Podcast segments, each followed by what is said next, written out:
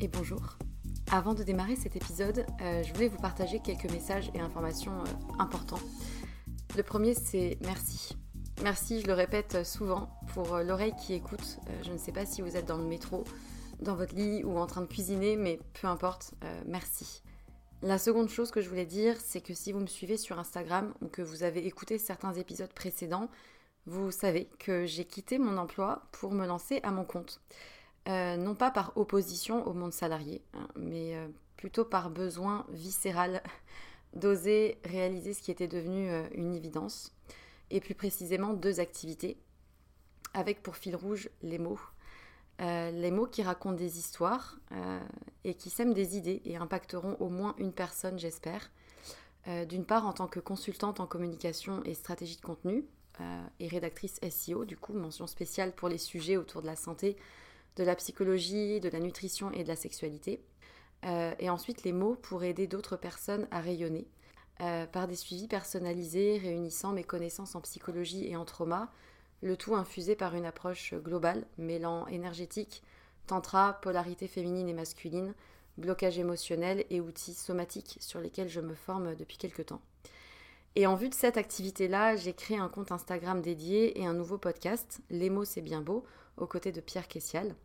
Et je serai infiniment reconnaissante si vous prenez deux minutes de votre temps pour répondre à un court sondage euh, qui m'aidera justement à m'aligner aux besoins et challenges d'un maximum de personnes et qui vous concerne peut-être dans votre vie personnelle pour proposer justement euh, des accompagnements réellement efficaces. Donc euh, vous avez les liens de l'autre compte Instagram et du sondage dans la description de l'émission. Donc merci infiniment si vous prenez ces deux petites minutes pour, pour y répondre. Et pour terminer ce message, j'aimerais juste euh, vous dire une phrase qui, euh, qui réunit un peu tout, toute l'idée et tout ce qui m'anime. Euh, raconter une histoire, c'est surtout raconter celle de quelqu'un qui a besoin de l'entendre et qui sera galvanisé par l'énergie perçue à travers ces mots-là. Voilà, je crois que c'est un, bon résumé du fil rouge de ce vers quoi je vais et ce qui m'anime. C'est tout pour moi et du coup, bonne écoute.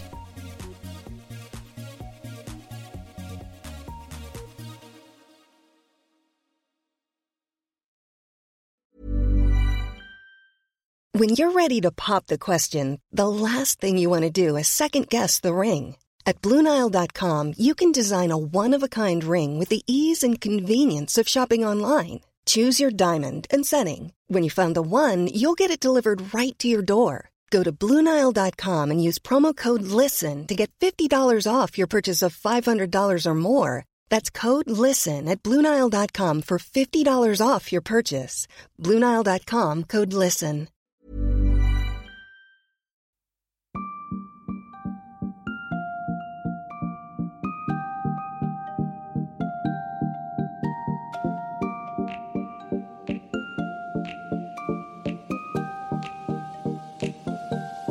Bonjour et bienvenue dans un nouvel épisode de Sois sage et parle fort, le podcast pour oser, se changer, ne plus se conformer, rire, parfois pleurer, débattre de sujets et anecdotes variés. Je suis Marie et comme vous le savez, j'ai décidé d'arrêter d'être trop sage et de parler fort de ce que j'ai envie. Avant de commencer cet épisode, je souhaitais déjà vous remercier une fois encore pour vos écoutes, vos messages, vos commentaires sur iTunes et les notes que vous laissez parce que c'est ce qui m'aide le plus à faire connaître Sois sage et parle fort. Donc si vous ne me connaissez pas encore, bien sûr, bienvenue et rendez-vous si vous le souhaitez sur mon compte Instagram marie-la-graine graine pour être au courant des derniers épisodes ou tout simplement pour venir me parler. Trêve de blabla, revenons au sujet du jour qui concerne mon invité, Camille, que j'ai eu la chance de rencontrer après nos échanges sur les réseaux sociaux. Camille pourrait sembler avoir une vie totalement lambda d'une jeune femme parisienne, travaillant en freelance dans la création de contenu, le regard bleu, les cheveux dorés, le sourire communicatif, gourmande et perfectionniste, une femme comme toi, comme moi. Et pourtant, derrière son sourire se cache un symptôme qu'elle subit depuis maintenant près de 15 ans, peu connu en France et qui touche pourtant de nombreuses personnes.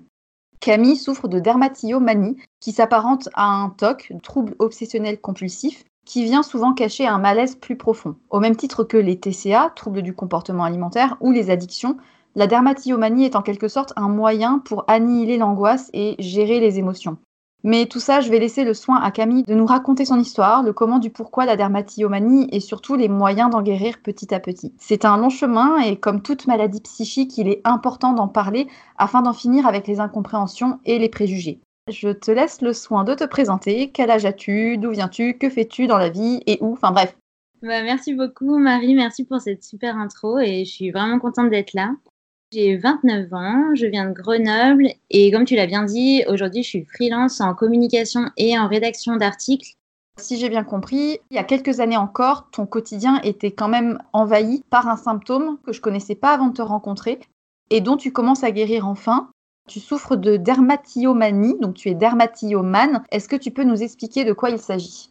Oui, c'est pas toujours facile à dire. En fait, j'ai eu ce trouble-là pendant quasiment 15 ans, donc effectivement, ça a fait euh, pas mal d'années. Et c'est un trouble qui est, comme tu dis, pas du tout connu en France, même si ça l'est beaucoup plus dans les pays anglo-saxons. Et comme tu le disais en intro, ça fait partie de la famille des TOC, mais en fait, on appelle ça un CRCC, donc c'est un comportement répétitif centré sur le corps. Et dans le cadre de la dermatillomanie, ça concerne la peau, donc que ce soit la peau euh, du visage ou, ou du corps. Si je dois te donner vraiment une définition euh, claire et précise, c'est un trouble psychologique qui est caractérisé par la vérification, le triturage et ou le grattage répétitif compulsif et obsessionnel de la peau. C'est vraiment un trouble qui est anxieux, donc souvent en fait on va faire cette activité-là pour se décharger inconsciemment d'un trop-plein d'anxiété ou d'émotions. Ah oui, c'est vraiment un trouble à part entière. Moi, ça m'est déjà arrivé, j'avoue, d'avoir tendance à triturer les boutons d'acné quand on est ado et à passer pas mal de temps dessus. Et on le regrette amèrement après parce que bah, ça ne fait qu'empirer la chose. À l'époque, comment est-ce que c'est apparu? Est-ce que tu te rappelles à quel moment ça a commencé? Et est-ce que ton entourage l'a vu ou est-ce que vraiment tu étais toute seule euh, face à ça? C'est hyper important ce que tu dis dans le fait de oui, moi aussi, je faisais ça sur ma peau, etc. C'est aussi ça qui contribue au fait que c'est un truc qui n'est pas connu parce que, en fait, on a un peu l'impression que tout le monde le fait, que euh, c'est plus ou moins normal, mais en fait, il y a quand même plusieurs degrés dans le fait de triturer sa peau jusqu'à devenir un trouble qui est reconnu comme tel. Je saurais pas dire exactement quand ça a commencé. C'est à peu près quand j'étais au collège et que j'ai commencé à avoir de l'acné petit à petit, j'ai développé une obsession autour de ma peau et je pouvais passer plusieurs heures dans la salle de bain à scruter le moindre pore, comme si j'avais voulu supprimer en fait cette acné euh, que j'aimais pas. Et en fait, au-delà de juste vouloir enlever les boutons, les croûtes, les points noirs, j'ai développé comme un rituel. C'est quelque chose que je connaissais par cœur. C'était une sorte de rendez-vous dans ma journée qui me permettait de décharger euh, plein de choses que j'avais en moi. Et c'est un cercle vicieux. Mais en fait, mon entourage, il s'en rendait pas vraiment compte. Effectivement, il me voyait passer euh, du temps dans la salle de bain, mais pas de là à penser que j'avais un trouble obsessionnel ou voilà. Même moi, je savais pas euh, que ça pouvait avoir un nom. Du coup, je me suis pas du tout tournée vers un psy ou vers euh, quelques professionnels que ce soit parce que parce que voilà, je me disais juste c'est de la volonté, il faut que je me raisonne. Mais en fait, au bout d'un moment, j'ai réalisé que j'y arrivais pas et que c'était beaucoup plus fort que moi et que ça commençait à vraiment me gâcher la vie. Mais finalement, c'est marrant parce que comme d'autres troubles, on essaye de se persuader qu'on peut y arriver, qu'il suffit de faire un effort, de s'empêcher, etc. Je sais pas, je vais penser à la drogue ou à une crise de boulimie ou à, je ne sais pas, de l'excès de sport ou une autre addiction, les écrans, que sais-je. On se dit, oh mais je peux me raisonner, je peux m'empêcher de le faire, mais en fait, c'est au moment où on se rend compte qu'on n'a pas la capacité d'arrêter cette addiction qu'il y a un problème. Mais toi, tu as mis quand même du temps pour prendre conscience que c'était une pathologie. Est-ce que tu as pu petit à petit ensuite mettre des outils en place pour te soigner? Et si oui, lesquels?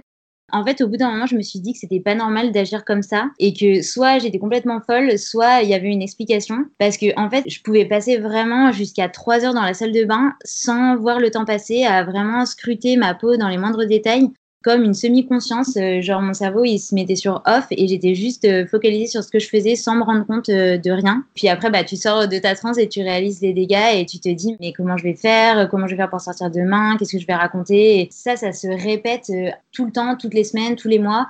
Même si on se dit, OK, je vais arrêter, ben, on réalise qu'on n'y arrive pas. Donc, j'ai commencé à faire des recherches et j'étais tombée sur des vieux forums qui parlait de ce mot euh, dermatillomanie. Vraiment, ça m'a fait un bien fou parce que j'ai réalisé que j'étais pas toute seule et que j'avais pas juste un mauvais comportement, mais qu'il pouvait y avoir une explication et donc une solution. Les comportements dont on parlait au début, qui sont juste ok, j'ai quelques boutons, je vais regarder, euh, voilà que, que tout le monde fait, c'était vraiment pas ça la définition du problème et qu'il y avait certaines choses qui témoignent du fait que c'est pathologique c'est le fait qu'on va y passer énormément de temps, qu'on ressent vraiment cet état de semi-conscience pendant les crises où on n'est plus au courant de rien, on voit pas le temps passer, on est complètement incapable de résister à nos envies de crise et ça peut avoir des répercussions sur notre vie sociale parce qu'on va parfois annuler des rendez-vous, des rendez-vous amoureux, des entretiens d'embauche, des soirées, etc. On va avoir pas mal de lésions sur la peau et on va tout faire pour essayer de les cacher et on va se sentir euh, seul, on va ressentir de l'angoisse, de la culpabilité, etc.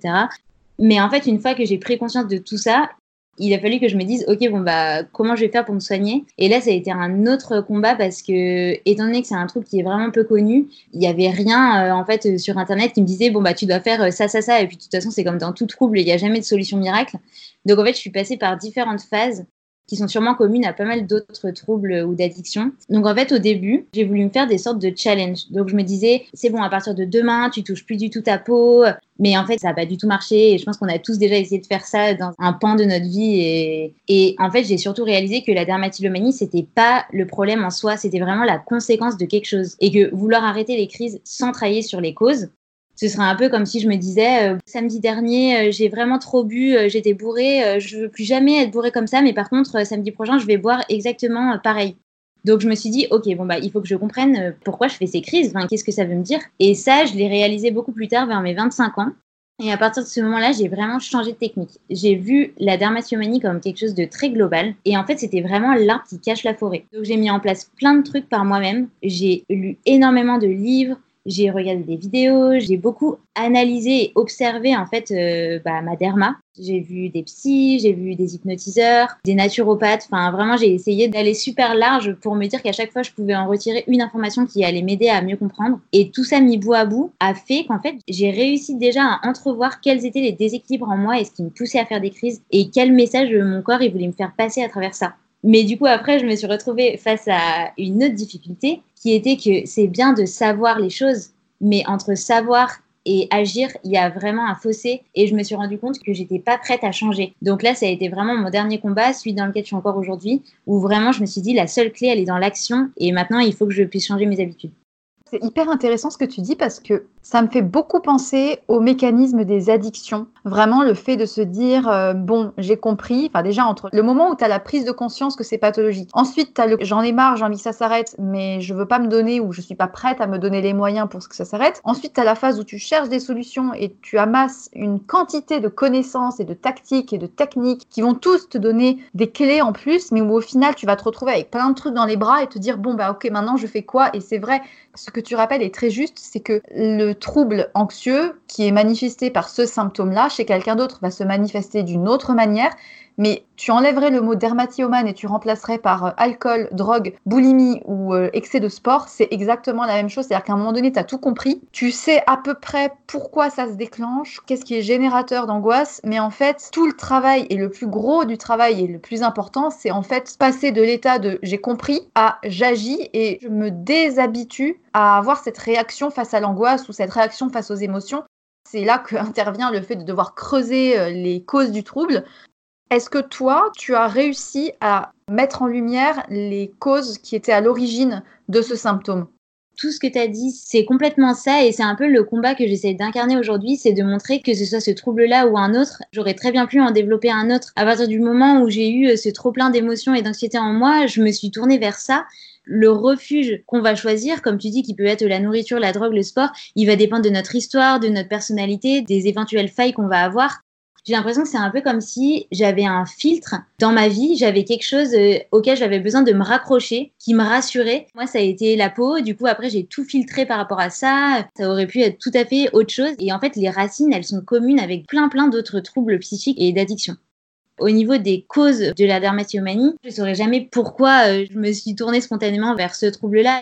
Mais il y a quand même des points communs qui rassemblent tous les dermatillomans, notamment un perfectionnisme qui est vraiment exacerbé dans plein de domaines de notre vie, dont notre image. Et du coup, bah forcément, quand il y a quelque chose comme euh, de l'acné ou quelque chose qui vient un peu contrecarrer l'image qu'on aimerait se créer de nous et qui est entre guillemets parfaite, bah en fait, on n'aime pas du tout ça et on va tout faire pour essayer de le supprimer. Donc, il y a vraiment un profil type. C'est beaucoup des femmes. Dans les différentes études que j'ai lues, on va dire qu'il y a, je sais pas, 95% de femmes qui sont atteintes, souvent de nature euh, anxieuse, perfectionniste, avec une acné, mais en fait qui peut être très très légère, un manque de confiance en nous, un mental qui est très fort, on a l'impression de penser tout le temps, d'avoir beaucoup de difficultés à se détendre.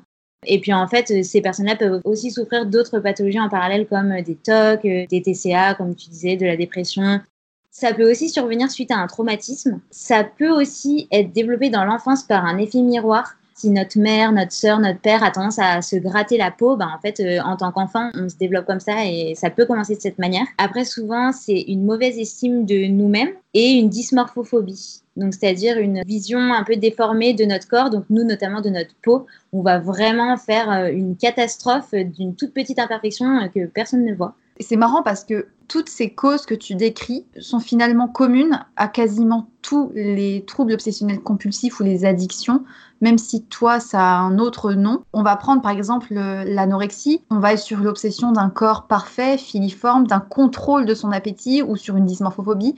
Dans le cas de la boulimie, ça va être un petit peu le même schéma mais présenté différemment. L'obsession du sport, ça va être finalement une coupure et une performance sportive, donc un esprit euh, de perfectionnisme.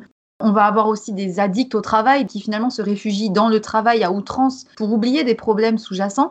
Et en fait, dans une certaine mesure, on pourrait presque dire que ta dermatillomanie est un peu un cadeau qui t'oblige à te poser des questions sous peine de passer ton temps à te triturer la peau, tout comme finalement un trouble obsessionnel compulsif ou une addiction vient révéler qu'il y a un problème. Et après, euh, tout le travail à faire, c'est de se rendre compte de ce problème et de se donner les moyens d'en sortir parce qu'en fait, on finit par s'habituer à ça comme étant un refuge un moyen de s'occuper ou d'oublier les problèmes. La grosse difficulté est là, c'est d'arriver à s'en détacher et faire le deuil de cette bonne compagnie qu'on a qui nous occupe.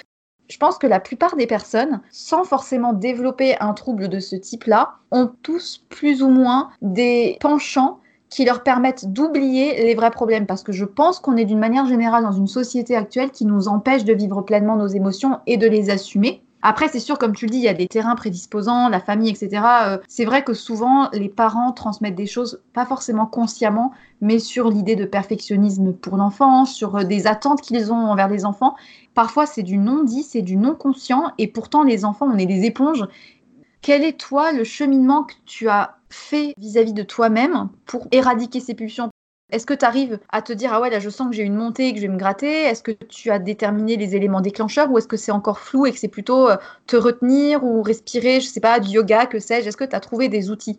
Je voudrais juste revenir sur un point où tu disais que finalement ce trouble c'était un peu une chance. Il nous force à affronter des choses qu'on ne voudrait pas affronter euh, autrement parce qu'en fait, on n'a plus envie de ressentir euh, tous les désagréments qui nous font ressentir, donc on est obligé de s'attaquer au problème. Je sais que si j'avais eu euh, peut-être une autre addiction qui serait plus socialement euh, acceptée, je ne sais pas si j'étais addict au shopping ou si, comme tu dis, j'étais workaholic et je travaillais super tard ou voilà.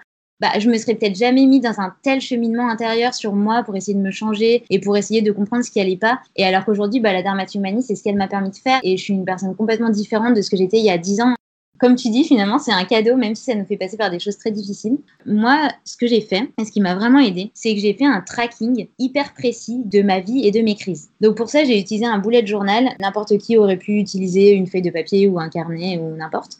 Et en fait, j'ai essayé de traçabiliser quand est-ce que je faisais des crises, quel était le contexte, quelles étaient les pensées associées et vraiment tout ce qui se passait autour. C'est vraiment arriver à associer ce qui va se passer dans notre tête et qui va déclencher les crises et le contexte dans lequel on est au niveau corporel, physique, euh, dans notre vie, etc.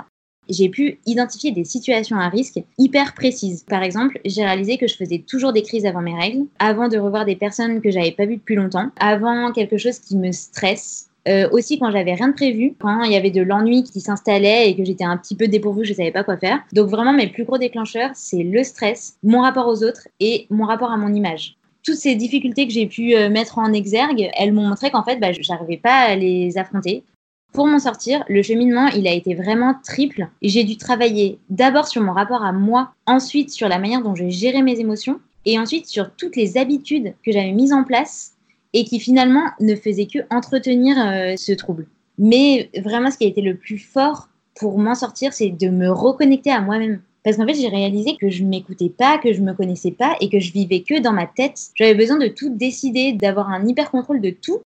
Est-ce qu'il y a des choses que tu as mis en place au quotidien qui te font du bien et qui t'aident, on va dire, à ne pas utiliser la dermatillomanie pour gérer tes émotions? Je sais pas, est-ce que tu as des activités ou des choses dans la journée que tu arrives à faire qui te font du bien et qui te permettent d'apprendre à gérer les émotions. Moi, je vais te donner un exemple. Je sais que je déteste me poser à ne rien faire. J'en avais fait un épisode sur euh, l'ennui parce que c'est vrai que s'ennuyer pour moi c'est très compliqué. Et en fait, maintenant, je sais que si j'arrive à m'ennuyer suffisamment dans une journée, c'est pas facile sur le coup, mais après, ça m'aide à être plus bien dans ma peau, sereine et juste détente. Alors que si jamais je suis tout le temps à m'agiter, au final, ça me fait pas du bien. Idem, bah, le yoga, c'est un moyen pour moi justement de me relaxer parce que je sais que sinon, j'ai tendance à vite partir dans tous les sens. Et je sais que c'est aussi un outil qui me permet de gérer mes émotions par moi-même et apprendre à les vivre sans paniquer parce que finalement, les troubles de ce genre viennent empêcher de sentir les émotions parce qu'on a trop peur de les sentir. Donc du coup, est-ce que toi, il y a des choses comme ça que tu as mis en place au quotidien oui, alors il y a plusieurs choses. C'est hyper important que tu poses cette question parce qu'en fait, effectivement, si on veut se sortir d'un trouble comme ça sans mettre en place de nouvelles choses dans notre quotidien, de nouveaux exutoires, entre guillemets, ça marchera pas parce qu'on s'est tellement habitué à avoir cet exutoire-là via euh, les crises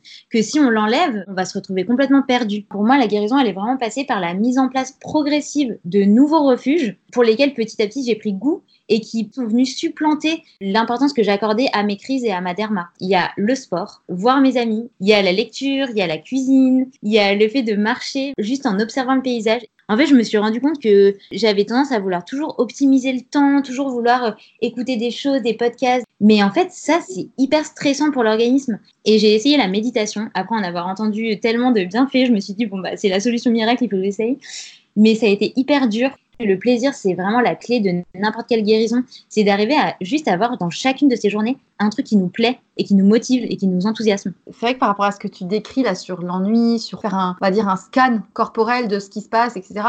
C'est vrai quand on dit oui, il faut faire de la méditation. J'entends des fois des gens qui font euh, oui, moi il faudrait que je me mette à la méditation. Enfin, ça me fait doucement rire parce que c'est pas agréable. Enfin, faut arrêter d'idéaliser la méditation comme étant l'outil miracle, comme étant tellement génial. Maintenant, je médite tous les matins, blablabla. Non, quand je fais de la méditation, si j'en fais, mais ça me fait chier profondément. Excusez-moi pour la vulgarité, euh, bon, on est sur mon podcast, donc j'ai le droit. Mais vraiment, je m'ennuie et c'est dur en fait de ne rien faire parce que on est dans une société et d'une manière générale, moi personnellement, je sais que je suis un caractère de ce type-là où j'ai besoin d'être créatif, j'ai besoin d'être stimulé et en fait faire un focus sur juste rien, c'est flippant. Et c'est hyper dur en fait quand on est quelqu'un qui bouillonne de vie et qui a peur de s'arrêter de s'arrêter justement. Sauf que si on fait pas ça, à un moment donné, il y a une espèce de surchauffe corporelle, de surchauffe mentale et on a un craquage qui va passer dans une crise, dans une dépression pour d'autres, dans un burn-out, que sais-je. Et l'image du plaisir aussi qu'on doit mettre dans ces journées, je trouve ça hyper intéressant. Alors, je voudrais pas généraliser, mais je croise beaucoup de personnes dans les transports ou à la fin des journées qui sont juste blasées par leur journée, qui sont blasées par leur vie parce qu'on a l'impression qu'ils traînent un boulet et que le peu de joie qu'ils ont, c'est le week-end, c'est quand ils font des activités extraordinaires et que c'est sur les temps libres. C'est pour ça que j'ai mis autant de temps à trouver un travail qui me convenait à peu près, c'est que je sais que si je vais à un endroit, un contre-coeur, ou si je fais des choses qui ne me plaisent pas, je sais très bien que je cours à la rechute ou au fait de pas être bien du tout. Et donc, il est important, je pense, de faire quelque chose qui nous plaît dans notre vie, que ce soit pour le travail, que ce soit dans notre vie personnelle. On a besoin de ce plaisir-là, sans quoi on risque de tomber dans des travers un peu embêtants. Et euh, pour en revenir à ton planning hyper euh, chargé, je me rappelle quand on s'est rencontrés, qu'on a bavardé un peu, je pensais être moi très occupée et être très chargée. Mais alors quand tu m'as décrit tes journées, j'avoue que je suis quand même tombée de haut parce que je me suis dit, punaise, en fait finalement je suis plutôt cool, hein, donc euh, j'arrive finalement à faire pas grand chose entre guillemets. Bon après c'était normal parce que je travaillais pas à ce moment-là, mais et ce qui est intéressant aussi, c'est que de toute ton histoire et de ton expérience et de surtout les connaissances que tu as acquis, tu as un projet en cours tu as lancé un compte Instagram qui s'appelle Possible. D'où est née cette idée? Pourquoi? Qu'est-ce que tu aimerais en faire? Et qu'est-ce que tu aimerais transmettre avec ce compte Instagram? C'est un peu mon gros projet euh, du coup du moment depuis à peu près un an. En fait, c'est bête, mais depuis un moment, je me disais, un jour, il y aurait euh, quelqu'un qui a une voix ou qui a de l'écho qui va révéler qu'il ou elle est atteint euh, de dermatillomanie et que ça pourra mettre un peu en lumière ce trouble. Finalement, c'était pas le cas, personne n'en parlait, alors même qu'il y a des milliers de personnes qui seraient atteintes à travers le monde. Je me suis mis sur des groupes de soutien autant français que anglo-saxons, il y a des milliers de personnes. Je me suis dit, mais comment c'est possible que personne n'en parle et que ce soit pas plus connu? Au lieu d'attendre que quelqu'un fasse, je me suis dit, bon, bah, moi, j'en ai été atteinte, j'en suis sortie aujourd'hui. J'ai une des cordes à mon arc au niveau professionnel, c'est d'écrire et de communiquer, donc finalement, pourquoi pas le faire? Ça exigeait que je me mette vraiment à nu. Je me disais, bon, bah, faudrait peut-être que je monte des photos euh, de moi en crise, etc.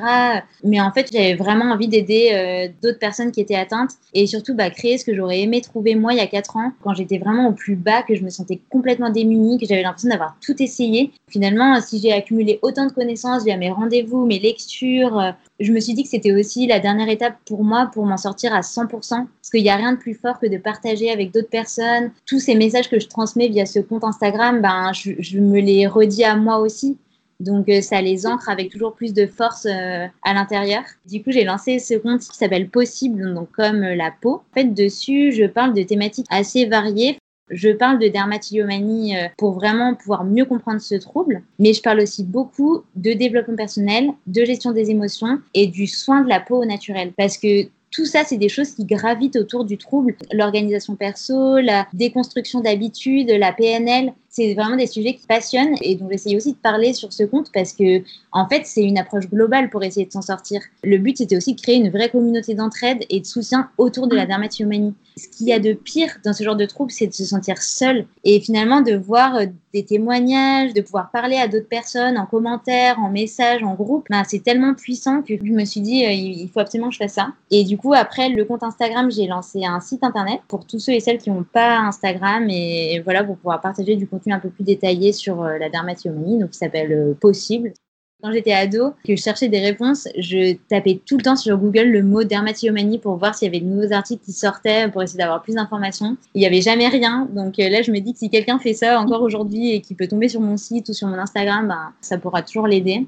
Ce projet, il, va aussi continuer dans un livre que je suis en train d'écrire et qui, j'espère, sortira avant la fin de l'année 2020. Parce qu'en fait, il n'existe aucun livre sur le sujet en français.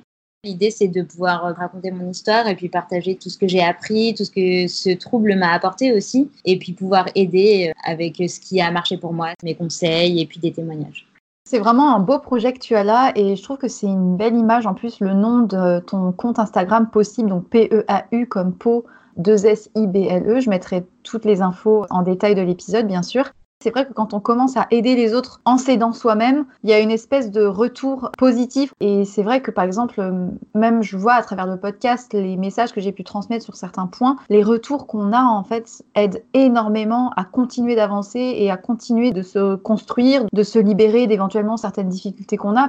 C'est vraiment euh, autant bénéfique pour ceux qui te suivent que pour toi finalement et c'est ça qui est vraiment génial. Pour un peu parler de toi, quel genre de jeune femme es-tu? Est-ce que du coup tu as réussi à vaincre la dermatillomanie ou est-ce qu'il y a encore des choses que tu as envie d'améliorer? Déjà, j'ai toujours un peu de mal à me décrire. C'est toujours plus simple quand les autres euh, disent un peu qui on est et comment ils nous perçoivent plutôt que nous. Je suis quelqu'un de plutôt euh, sociable, curieuse, souriante et énergique. Mais en fait, c'est ce dont on parlait tout à l'heure, le fait d'être euh, tout le temps dans l'action, de lancer plein de projets, de faire plein de choses à la fois. Je pense que c'est vraiment quelque chose qui me caractérise. C'est sûrement une qualité, mais c'est aussi sûrement ce qui a entretenu euh, ma derma le fait d'avoir du mal à me poser, à ralentir le rythme, etc., je ressens encore du stress. Je me mets encore beaucoup la pression pour euh, plein de trucs dans ma vie. Donc avec euh, des to-do list irréalistes comme peut-être le jour où on s'était rencontrés. Et puis je ressens encore une sorte de peur à me retrouver face à moi-même. Juste passer une heure dans un train sans rien faire, euh, me poser sur un canapé devant une comédie euh, sur laquelle je ne vais rien apprendre entre guillemets, j'ai encore tendance à vouloir euh, optimiser le temps et c'est vrai que c'est vraiment quelque chose sur lequel je travaille de plus en plus, même si au début ça exige de se forcer, mais je sais au fond de moi que ce sera bien pour moi, donc euh, je me force à m'octroyer des pauses dans ma journée, c'est vraiment la chose sur laquelle je travaille et que j'aimerais vraiment améliorer. Me ménager, arriver à vraiment prendre soin de moi, ralentir le rythme et lâcher prise. Je comprends totalement ce que tu veux dire. Et est-ce que du coup, tu l'as dit, tu ne t'estimes pas guérie, mais euh, si jamais tu avais des psychothérapies à conseiller ou des approches à recommander pour des personnes qui souffrent de dermatillomanie, quelles seraient les plus pertinentes selon toi? Je dirais que je suis guérie dans le sens où, pour moi, quand on est atteint d'un trouble comme ça, quand on en est vraiment malade et qu'on en souffre, c'est quand on en est assujetti. Et j'ai vraiment ressenti ça pendant des années. Je me sentais dominée par la dermatillomanie. J'avais l'impression qu'elle dirigeait, qu'elle contrôlait ma vie. Et limite, j'avais peur de moi-même. Donc aujourd'hui, je ressens plus du tout ça. Je suis guérie, même si je reste vigilante. Mais je m'estime guérie parce que je me sens libre. C'est plus quelque chose qui me fait annuler des soirées, me cacher, etc. Enfin, en fait, c'est une route qui reste tracée dans mon cerveau. Comme si on avait emprunté cette route des milliers, des milliers de fois. Elle a été très marquée, très profonde. Petit à petit, à force de ne plus être empruntée, elle devient de moins en moins profonde, elle s'efface, elle s'efface, elle s'efface, mais elle est encore là. On va dire que ça fait à peu près un an que je me sens vraiment mieux et vraiment libre par rapport à ça. Mais si euh, je n'applique pas euh, les différents rituels que je me suis mis en place, si je regarde pas ma liste de situations à risque, mon cerveau et la route, elle est toujours là et il pourra toujours l'emprunter. Mais par contre, comme tu dis, c'est important de parler de psychothérapie parce que pendant longtemps, je me suis dit non, mais je vais m'en sortir par moi-même, c'est bon, je vais mettre en place des choses. Et malgré tout, c'est indispensable de se tourner vers des spécialistes, rien que pour avoir un avis qui est neutre sur nous et avoir une sorte de référent externe qui nous met dans une dynamique positive de guérison où on se dit ok bon bah toutes les semaines je vais lui tenir un peu des comptes de ce que j'ai fait de ce qui a été bien je vais mettre en place des nouvelles choses. Sinon quand on est face à soi-même c'est hyper dur d'aller mieux. Moi j'ai essayé trois psys avant de vraiment trouver euh, celle qui me parle vraiment. Et c'est pas parce qu'une fois vous essayez une thérapie et que vous trouvez ça nul que ça vous convient pas en fait. C'est juste que c'est peut-être pas la bonne personne pour vous ce qui marche vraiment bien pour la derma, c'est les TCC, donc c'est les thérapies comportementales et cognitives. Après, j'ai entendu que tu parlais dans un de tes podcasts de la thérapie des schémas. Je pense qu'elle peut être assez intéressante, même si je l'ai personnellement jamais testée. Je suis allée voir une psy qui est aussi psychanalyste et qui a plein de cordes à son arc, dont l'hypnose. Et ça a été très très bien pour moi. Je vais d'ailleurs encore la voir pour pouvoir agir sur des sources et les différentes causes qui peuvent rester en moi et qui sont toujours bien à travailler. Ça va donner un petit coup de pouce à l'inconscient. Ça va vraiment aider à se sentir mieux. Ça va donner une petite parenthèse, une petite euh, pause où déjà on va se sentir allégé. Mais c'est indispensable d'y associer des exercices, des réflexions, tout ça. Mais euh, je, je, recommande vraiment l'hypnose et moi ça m'a énormément aidé. Après, euh, tout ce qui est sophrologie, yoga, tout ce qui est travail sur les émotions, c'est toujours très très intéressant et ça marche très bien. Personnellement, j'ai jamais pris de médicaments ni d'antidépresseurs, mais je sais que chez certaines personnes qui sont vraiment en souffrance, ça peut être efficace au moins le temps de travailler sur le fond du problème. Je dirais que c'est les choses qui marchent le mieux. Et j'aime bien cette expression de conflit psychique non réglé. C'est vraiment ça. C'est qu'il peut y avoir des choses en nous dont on n'est pas conscient mais qu'il va falloir aller chercher, il va falloir s'y confronter. Et une fois qu'on l'aura fait, on n'aura même plus besoin d'avoir recours à ce trouble-là. Mais c'est vrai souvent qu'en plus, dans le cas des troubles psychiques, tout ce que tu as énuméré comme outils sont hyper pertinents. Le problème étant que souvent, on a aussi peur du jugement, on a peur du regard des autres, etc. Et on se sent, comme tu le dis, seul alors que finalement demander de l'aide, c'est déjà euh, accepter qu'on a un petit souci et que ça se règle et que c'est pas dramatique en fait et qu'on a tous un peu nos, soucis à régler. Je pense que c'est plutôt euh, un bon point de vouloir euh, régler ces problèmes. C'est plutôt euh, mieux que ceux qui s'en cachent. Mais bon, du coup, depuis que tu as créé ton compte, tu as aussi proposé des rencontres, etc. Est-ce que tu organises des choses régulièrement justement pour mettre en relation euh, ces personnes-là, pour les aider, ou est-ce que tu agis vraiment que sur ton compte de loin? Oui, je pense que c'est hyper important de pouvoir essayer d'aider euh, même à mon niveau. Enfin, je suis pas psy, je suis pas spécialiste, mais j'ai l'impression d'être une sorte de patient expert. Je me sens en mesure de pouvoir répondre à certaines questions. J'essaie de beaucoup parler à des personnes atteintes qui viennent me solliciter autant sur Facebook que sur Instagram. Donc, je reçois vraiment énormément de messages. Et j'ai organisé une rencontre parce qu'en en fait, il existe des groupes de soutien sur Facebook. Donc, j'avais proposé ça. Et franchement, c'était vraiment génial. On n'était que cinq. Mais en fait, on a passé une après-midi euh, hyper sympa. Et même si on était toutes hyper différentes, on s'est rendu compte qu'on avait plein de choses en commun. C'était hyper naturel. Je réorganiserai des rencontres comme ça. J'espère en tout cas que tu pourras organiser de nouvelles rencontres avec tes abonnés. Petite question que je pose souvent. Euh, quel genre de petite fille étais-tu? On a demandé quelle était la femme que tu étais, mais on ne sait pas quelle petite fille tu étais. Comprendre euh, quel genre d'enfant euh, peut être prédisposé à ce genre de trouble. Bah, j'étais un peu euh, la petite fille sage, euh, euh, toujours au premier rang, hyper sérieuse, hyper active déjà, avec pas mal d'activités tous les soirs entre la musique, la gym, etc. Et en fait, je passais tout mon temps à lire. J'étais vraiment un rat de bibliothèque. Lire, mais aussi écrire. Je passais mon temps à écrire dans des journaux intimes, mes carnets secrets, comme je disais. J'en ai écrit plus de 15 et c'était vraiment mon exutoire. J'étais quelqu'un d'assez dans le mental déjà et très perfectionniste, sûrement poussé par ma famille. Aujourd'hui, je vous voudrais pas stigmatiser le perfectionnisme. C'est pas que un défaut. Si j'avais pas eu ce perfectionnisme, j'en serais pas arrivée où je suis aujourd'hui. C'est juste que oui, il y a eu un revers de la médaille, il y a eu ce trouble-là, il y a eu des difficultés à surmonter. Si je devais vraiment tirer une leçon de ça et donner des conseils aux grands perfectionnistes, je dirais qu'il faut pas être en lutte contre qui on est. En fait, le perfectionnisme, ça peut être une super qualité, mais il faut juste savoir le gérer et poser ses limites. En fait, le perfectionniste, il va peut-être avoir plus besoin que les autres de moments de relâchement et surtout d'apprendre à gérer ses émotions. Il se met tellement la pression, il veut tellement bien faire les choses qu'il va souvent se retrouver dépassé et se faire du mal en fait. Vraiment, ce serait ça mon meilleur conseil, c'est de trouver ce qui vous apaise et d'arriver à l'intégrer dans chacune de vos journées pour contrebalancer toute la pression que vous met ce perfectionniste intérieur. Quel programme, que de choses à mettre en place. Je valide totalement tout ce que tu dis. Donc en fait, je, bois tes paroles vraiment parce que je suis complètement d'accord avec toi. C'est intéressant en plus de voir que tu as fait le même cheminement un petit peu euh, que moi, on va dire, sur plusieurs aspects, alors que finalement, on a une histoire différente. Je me reconnais énormément quand tu décris la petite fille que tu étais. Enfin, j'étais pareil, j'étais la petite fille sérieuse qui lisait mais des tonnes et des tonnes de bouquins, mais j'ai perdu ça et je m'en, enfin, c'est pas que je m'en veux, mais je me dis, finaise, je pouvais passer des heures passées sur mon lit jusqu'à toute la nuit si je fallait terminer mon bouquin. Euh. Et c'est vrai que on est, je pense, des personnes qui sont très dans le mental, trop, au point que on en oublie en fait de descendre dans des choses plus basiques et plus terre à terre et qu'on a besoin justement de choses qui nous ralentissent, qui nous apaisent. J'ai pas grand chose à rajouter. Comme tu le sais, mon podcast Sois sage et parle fort, bah, c'est être sage un petit peu, mais parler fort quand même beaucoup. Comment est-ce que ça se manifeste pour toi? Qu'est-ce que cette phrase t'inspire? Je dirais que ce serait euh, juste de pas avoir honte de qui je suis, pas avoir honte de montrer euh, ce par quoi je suis passée, parce que Enfin, on a tous euh, des problèmes, on passe tous par des difficultés de vie, même si ça se voit pas forcément à l'extérieur. Mais ça sert à rien en fait de vouloir se conformer, d'être tous pareils et de cacher nos aspérités parce que c'est un peu ça qui fait notre force. Aujourd'hui, j'ai envie de parler fort sur ce trouble-là et de montrer qu'en fait, bah, ça fait pas de moi une mauvaise personne. Ok, ça m'a peut-être laissé des cicatrices, mais ces cicatrices, elles font ce que je suis aujourd'hui et en fait, j'en suis fière. Merci beaucoup pour ta réponse complète, ça me plaît beaucoup, je valide. Je remercie encore toutes les personnes qui nous auront écoutés jusqu'au bout. Si jamais vous êtes concerné par la dermatillomanie de près ou de loin, n'hésitez pas à poser des questions à Camille. Je mettrai le lien vers le compte possible en description de l'épisode.